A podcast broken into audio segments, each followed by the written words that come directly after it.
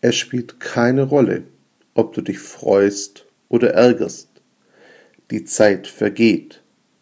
Die Frage ist, womit füllst du sie?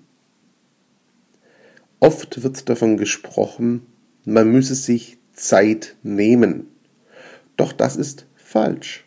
Zeit kannst du dir nicht nehmen. Jeder Mensch hat genauso viel Zeit, wie in einen Tag passen, also 24 Stunden.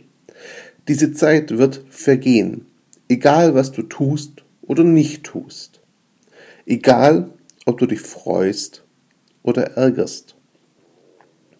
Der Unterschied ist jedoch, was du für dich aus dieser Zeit mitnimmst.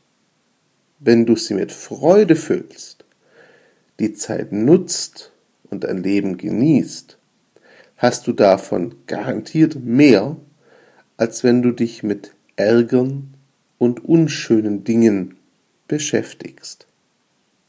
Daher gilt, es spielt keine Rolle, ob du dich freust oder ärgerst, die Zeit vergeht. Die Frage ist, womit füllst du sie?